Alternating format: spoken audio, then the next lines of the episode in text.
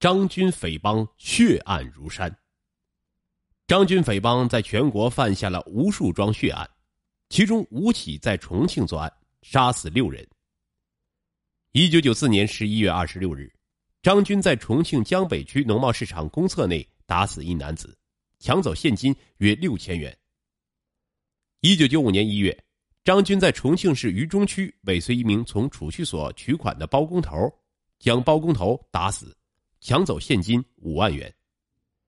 一九九五年十二月二十二日，张军等两名歹徒闯入重庆友谊华侨商店沙坪坝分店，向拥挤的人群开了六枪，打死一名清洁工，打伤两名顾客，价值五十余万的金银首饰被洗劫一空。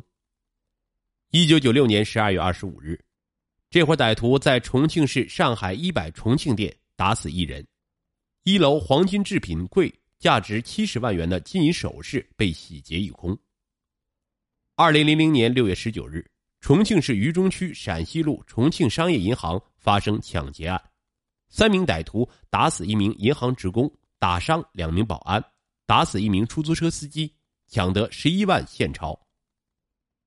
一九九五年十二月二十二日，浓雾的山城下着小雨，平添了几分寒冷。十八时三十分。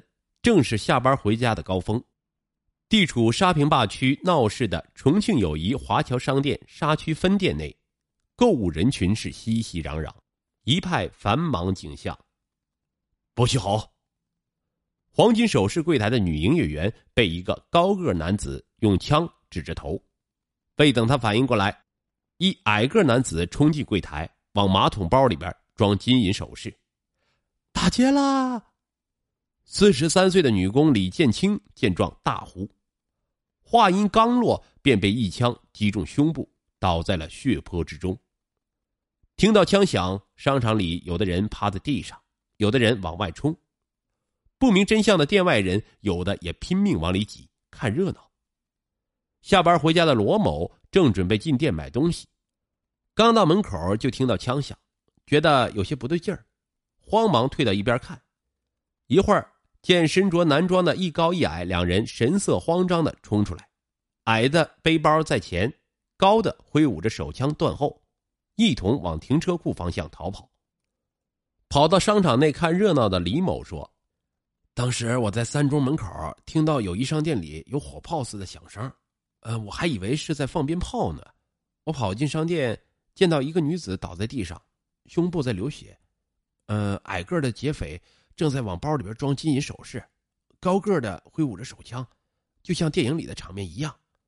整个作案时间只有几分钟，高个的还向地上开了一枪，才跑向了车库。而这一枪子弹头从地上弹起来，将一个顾客击伤了。据一名摩的称，他当时从一中载客到重庆大学，途经友谊商店，听到有枪响，他正准备去看。见一高一矮男子冲出门往沙中路逃跑，他骑着摩托车追上立交桥往下一看，见桥下一红色幺二五型摩托车和一辆黑色七零型摩托车同时向杨公桥方向奔去。后来据警方调查获悉，七零车车主是一名卖血旺的生意人。二十九日，市公安局在报纸通报悬赏，凡提供重要线索破案者。将给予五万元人民币重赏。据悉，这是重庆警方首次刊登悬赏通报。一九九六年十二月二十五日下午六时许，阴天。位于渝中区繁华闹市的上海一百商场走进来一高一矮两个男子。接近商场的金店，高个男子突然拔枪对准营业员：“不许动！打开柜子，把东西装起来。”劫案突发。面对枪口，营业员只得就范。劫匪携带一只大口袋，勒令营业员将黄金首饰装入袋中。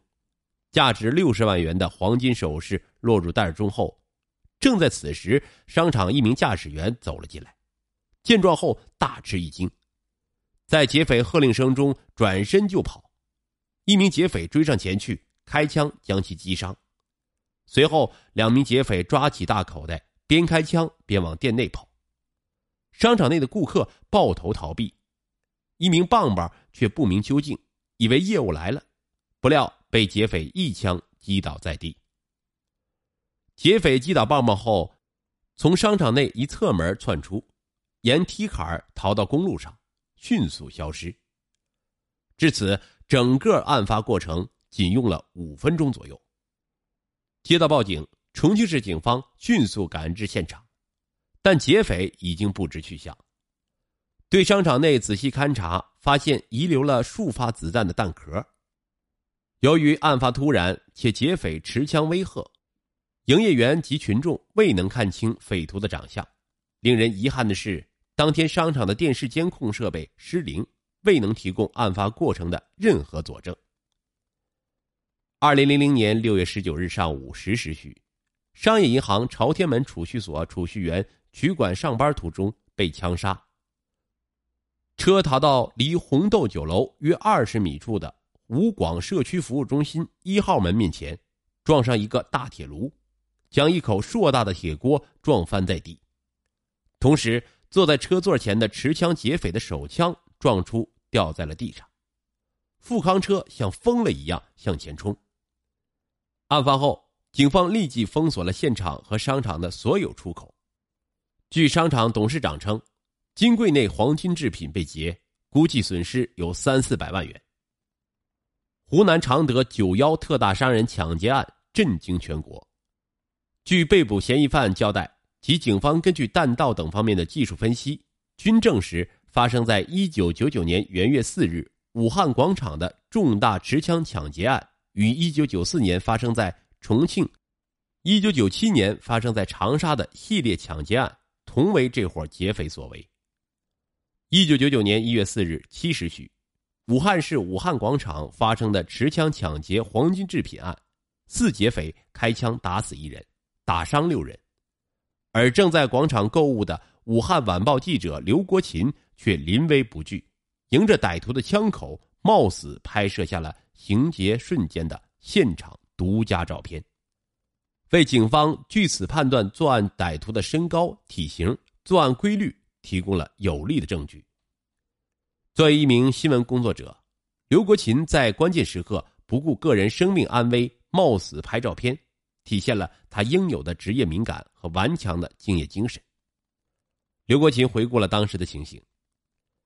一九九九年元旦，位于武汉市汉口解放大道南侧的武汉商业广场，记者火速赶到朝天门，被枪杀的储蓄员已经被运走，地上几滩尚未完全凝固的鲜血和散落在旁的几颗子弹头，距离弹头不到二十米的地方，记者见到了另一跪地死亡的男人，死者罗某，中北出租汽车公司驾驶员，歹徒抢劫出租车时被枪杀。